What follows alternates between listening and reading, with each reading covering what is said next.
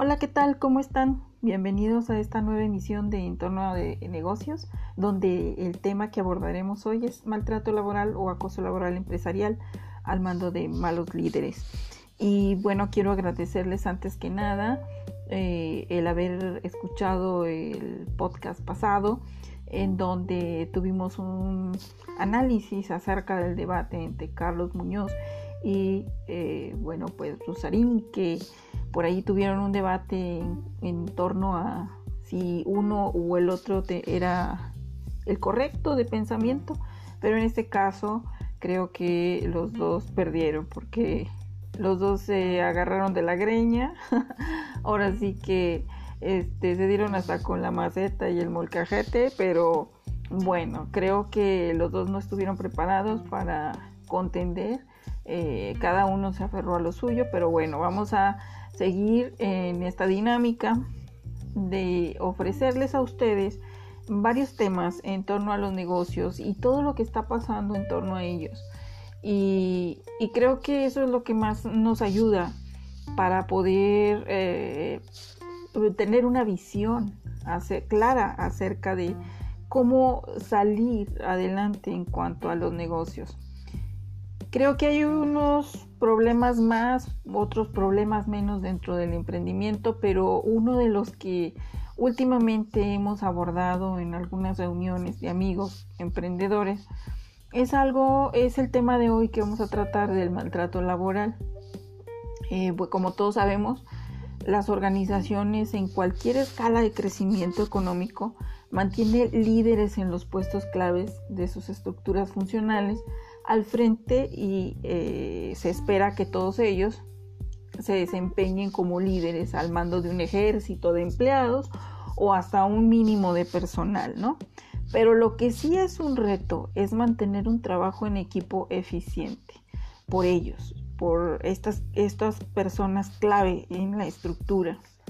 Y bueno, las empresas siempre buscan líderes para que este trabajo en equipo sin duda tenga los resultados óptimos en las tareas de mandato, de delegación de autoridad, tomando decisiones importantes, haciendo gestiones con el mismo personal, etc.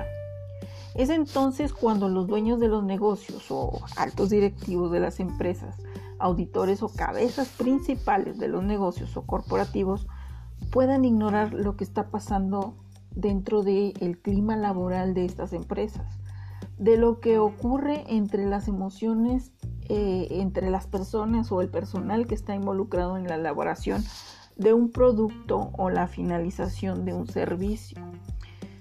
Pero, ¿por qué poner atención precisamente a estos aspectos tan importantes? Son importantísimos. Bueno, pues es para darse cuenta que los resultados em, de, los resultados de la empresa y así como su productividad puede estar en riesgo debido al impacto que pueda causar este, las acciones de estos pseudo líderes que puedan estar maltratando laboralmente a empleados y por ende estos bajen su ritmo laboral y recaigan una baja de productividad o desánimo, desmotivación, rencor incluso o depresión debido a la sumisión ejercida. Todo esto recae en varios puntos. En baja de rendimiento. En, debido a la baja de motivación laboral, esta repercute inmediatamente en, el ineficiente desempeño de la fabricación o ofrecimiento de un servicio, como ya les decía. También resta interés de las masas trabajadoras por realizar trabajos o servicios con prontitud o eficiencia. Resta fidelización, aportación de valor, incluso agregado de los empleados a la empresa, así como la productividad y fluidez de los procesos mismos para cumplimiento de las metas de la empresa. Eh, esta narrativa puede repercutir a largo plazo entre el buen nombre de la organización, la empresa o institución ante sus clientes o usuarios, ya que ningún consumidor va a creer que una empresa vende o promueve productos o servicios maravillosos cuando dentro de la organización se encuentra conflictuada. Pero bueno, miren, antes de seguir, eh, debemos tomar en cuenta y dejar bien en claro qué es y qué no es maltrato laboral, porque parece haber una línea muy diferencial entre los dos conceptos.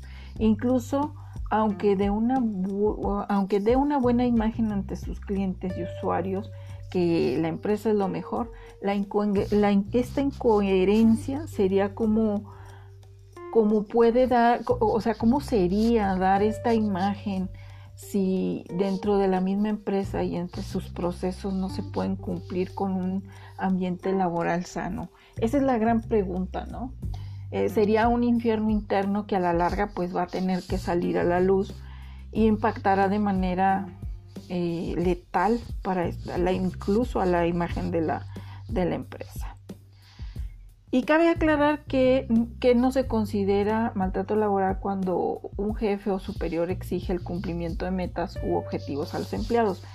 Eh, que quede muy claro que los jefes o los altos mandos de las empresas siempre deben estar supervisando el cumplimiento de metas o objetivos eh, y los compromisos que se han adquirido en base a las normatividades o reglamentos, convenios celebrados con los trabajadores de la empresa, etcétera.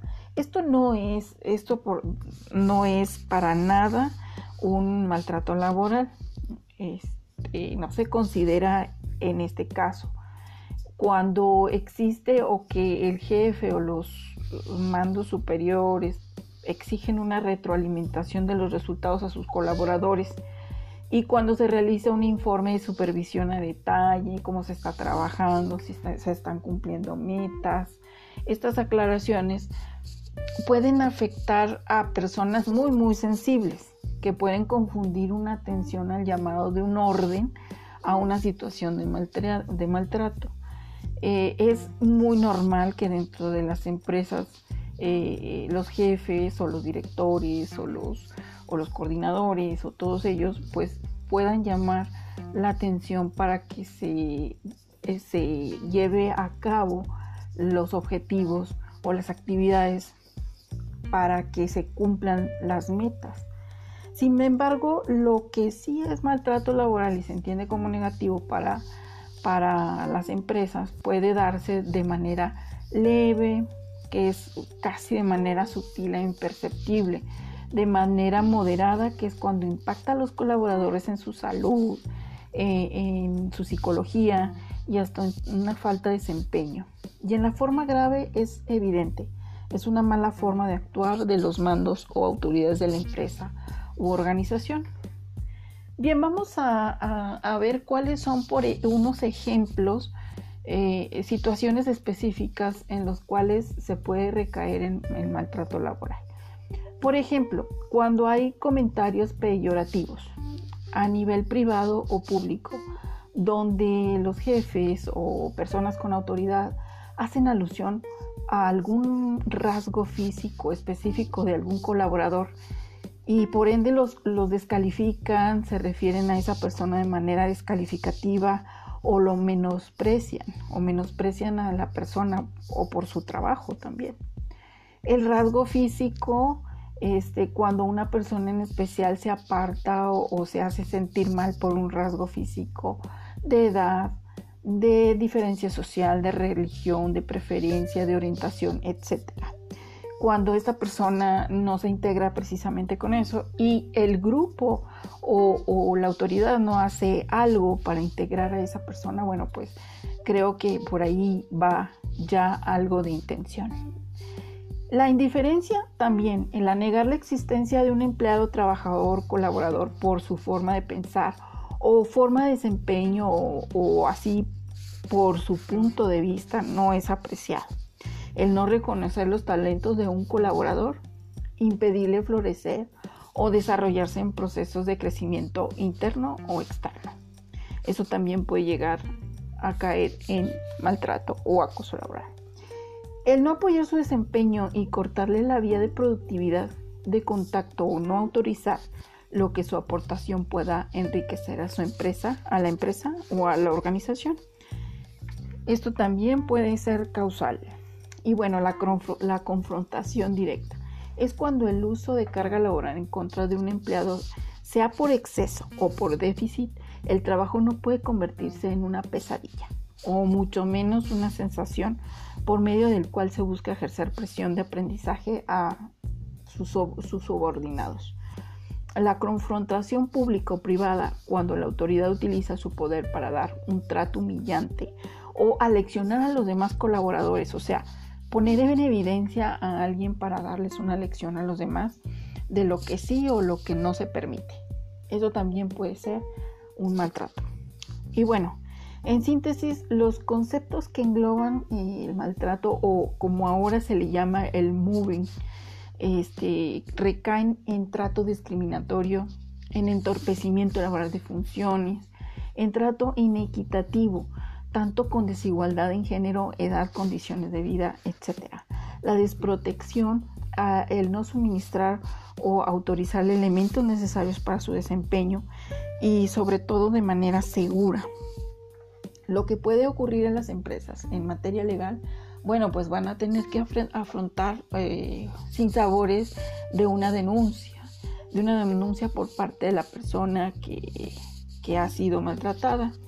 Y bueno, pues se les recomienda a los empresarios o personas que emprendimientos, eh, dueñas de negocios, que se asesoren para, para saber cuáles son las leyes que tenemos que cumplir este, en cuanto a las personas que nosotros contratamos en puestos claves. Que no caigan en estas prácticas. Creo que la filosofía, desde que venimos hablando acerca de la filosofía laboral, eh, esta puede incluir el, trato igualitario para todas las personas. Esto nos da mucho aprendizaje, ah, mucho aprendizaje, las experiencias para no volver a incurrir en una situación así. Eh, bueno, pues eh, los directivos, dueños de negocios, empresarios deben tomar también decisiones respecto para evitar conflictos que a la larga pueden llevar a este tipo de consecuencias porque también puede llevar a la empresa a cuestiones monetarias. Eh, una demanda, bueno, pues nos va a hacer erogar pues sumas de importantes de dinero nos puede caer el desprestigio y con ello arrastrar la buena imagen de productos y servicios que nosotros tenemos, que es el valor más importante de, nuestro, de nuestra empresa, ¿no? los productos y servicios que ofrecemos. Y bueno, pues poner estricta atención a cada uno de los niveles jerárquicos que se desempeñan en la empresa. Eh, de vez en cuando poder bajar escalones eh, o subir escalones dentro de nuestras mismas estructuras para supervisar de manera objetiva y puntual el ambiente laboral entre los colaboradores en los puestos y cargos estratégicos y cómo se da ese mandato y cómo se da esa fluidez de clima laboral. Creo que es bien importante ese punto acatarlo y ser bien observadores porque eh, como es todo lo repercute en nuestra imagen como, como empresa. Hay empresas que supervisan eh, el funcionamiento eh, laboral de todos los empleados y que bueno, pues ahora está muy de moda la investigación de, supervisiones, de funcionabilidades organizativas o bien de funciones organizacionales, así como se le llama. Estas empresas eh, revisan y auditan a la empresa para que no se esté incurriendo en la falta de cumplimiento de alguna normatividad dentro de la ley y bueno, pues evitar muchos sinsabores. Llegó la hora de despedirnos y esperamos que la próxima eh, podamos platicar más acerca de qué es lo que nos afecta en las empresas, en los negocios y podamos hablar ampliamente de todos los temas que ustedes nos pidan, como es este tema que se ha abordado en la mesa de amigos emprendedores. Esperamos sus comentarios eh, precisamente en esta misma aplicación. Si ustedes nos escuchan por Spotify, pues también. Y si nos escuchan por Anchor, también esperamos sus comentarios y todo lo que ustedes quisieran escuchar acerca del entorno de negocios. Hasta la próxima.